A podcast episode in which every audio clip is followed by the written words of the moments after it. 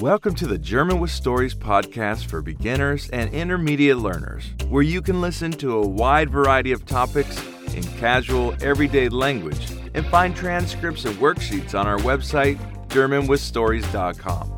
This is an episode for intermediate learners. Hallo, mein Name ist Daniela und ich freue mich, dass du wieder beim German with Stories Podcast dabei bist. Ich nehme diese Folge in Lima, Peru auf. Falls du mir schon länger folgst, weißt du vielleicht, dass ich eine Weile in Lima gewohnt habe und auch den sehr langen Corona-Lockdown von 2020 hier verbracht habe. Aber darum geht es heute nicht. Ich bin gestern in Lima angekommen, nachdem ich zwei Monate in Buenos Aires war. Ich liebe Buenos Aires und Argentinien, aber die letzte Woche war wirklich nervig. Warum? Nun, ich hatte ungefähr die Hälfte der Zeit keinen Strom und damit natürlich auch kein Internet. Ich kenne Stromausfälle in Lateinamerika, passiert gerne, wenn es regnet. In Buenos Aires gab es allerdings einen allgemeinen und einen spezifischen Grund. Allgemein ist es so, dass es in Buenos Aires unglaublich viele Klimaanlagen gibt. In Deutschland sind Klimaanlagen in Privatwohnungen bis heute unüblich.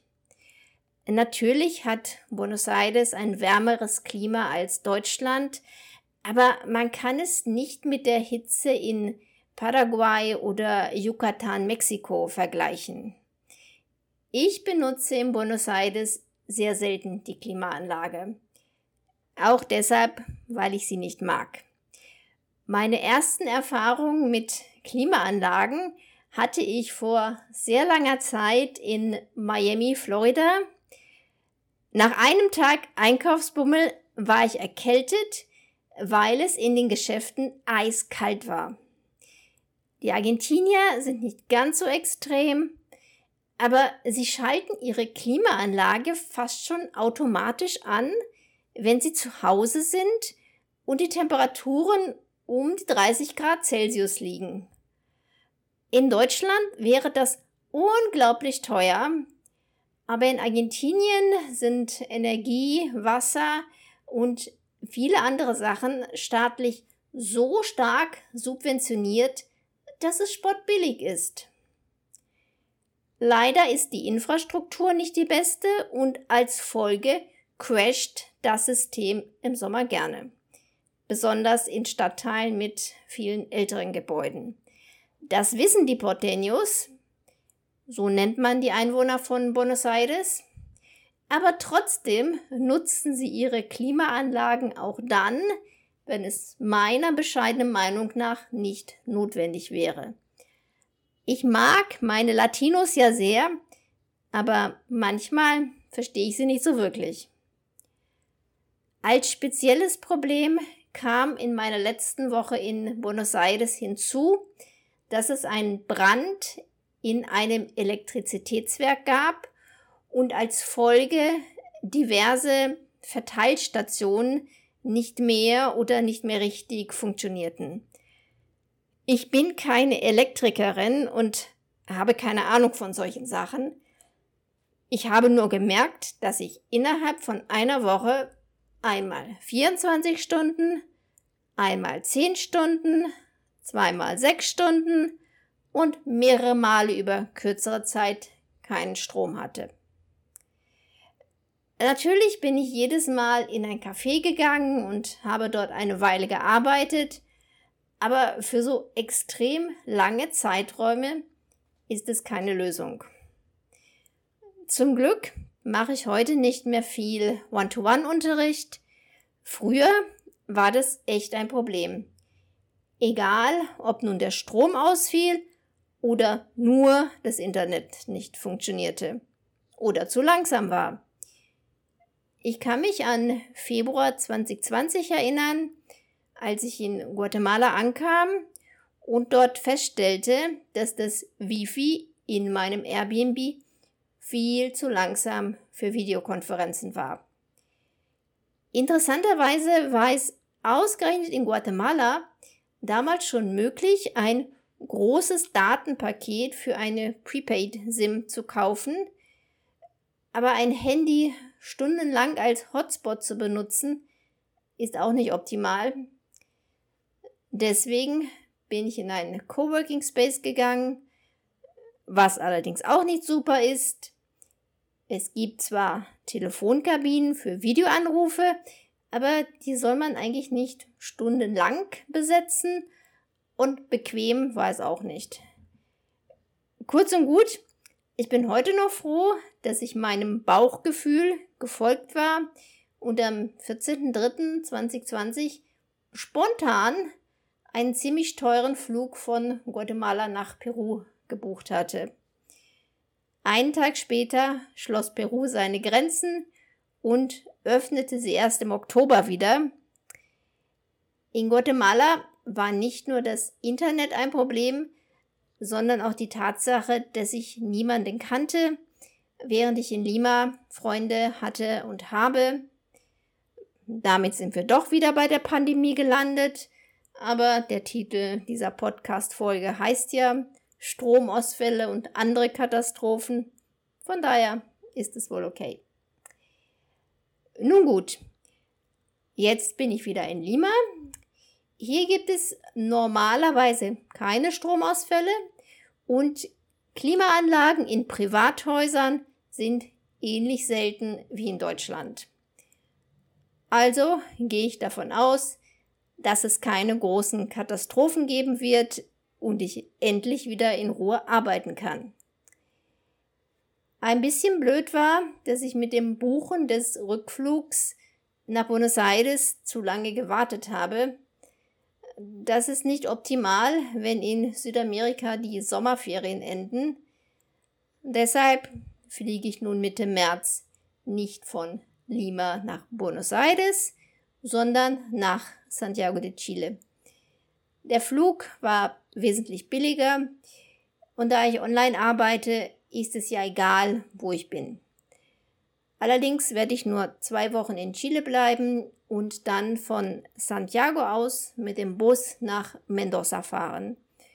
Mendoza ist die Hauptstadt der gleichnamigen Provinz und die bekannteste Weinregion von Argentinien.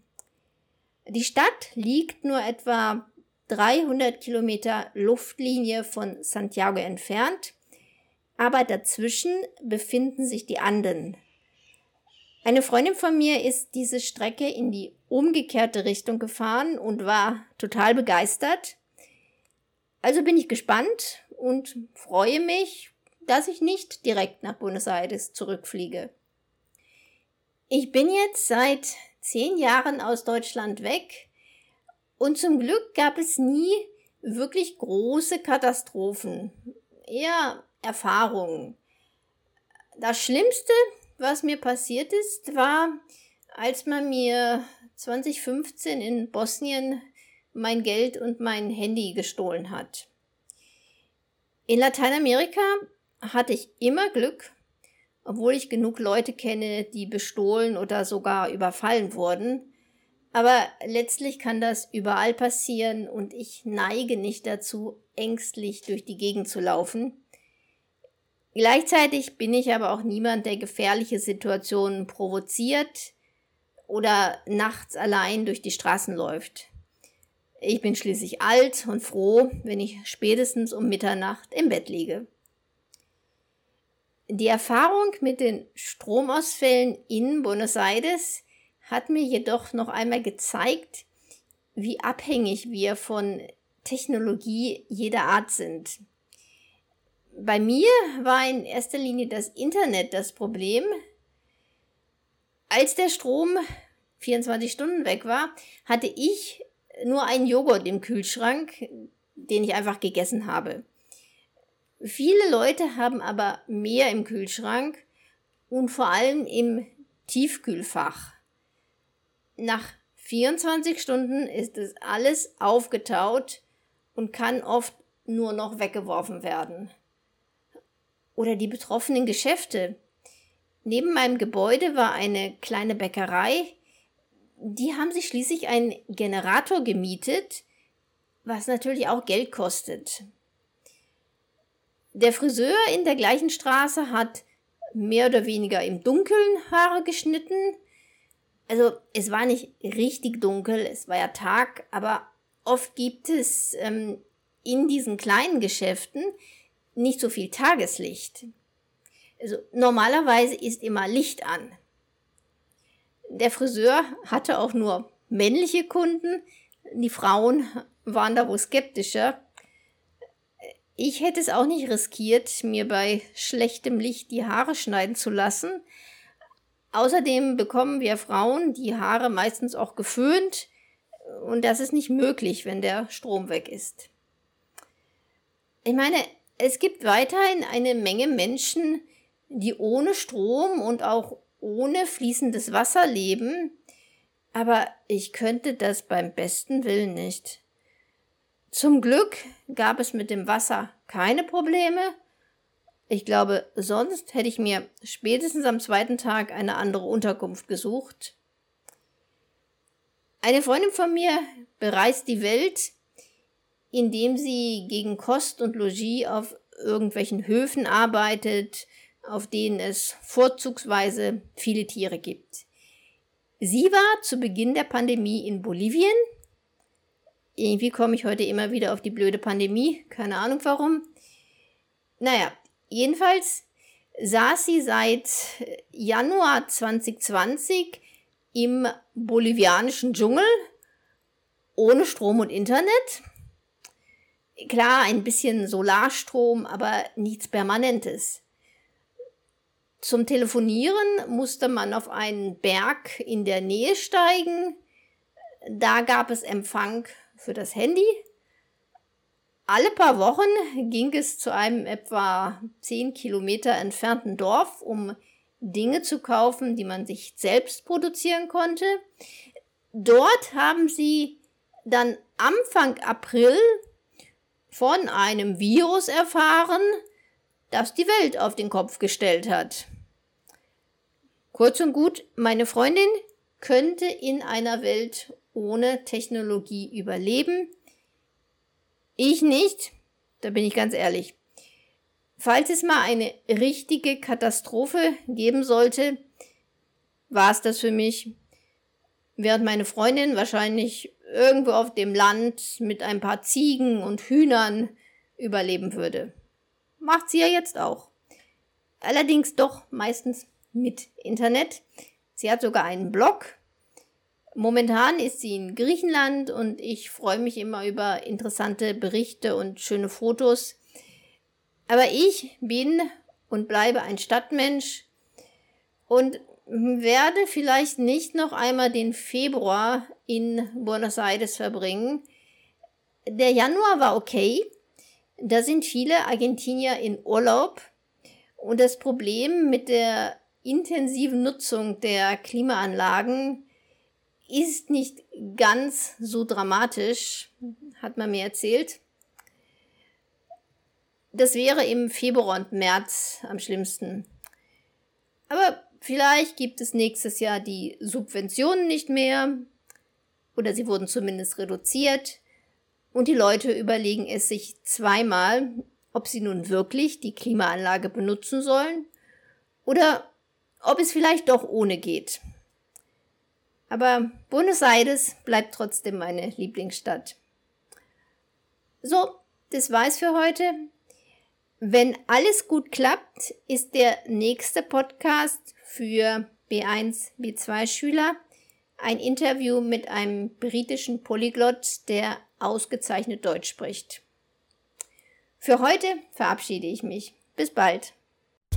Thank you so very much for listening to this episode of the German with Stories podcast. Don't forget to join our community at GermanWithStories.com if you want to take your German to the next level. See you there.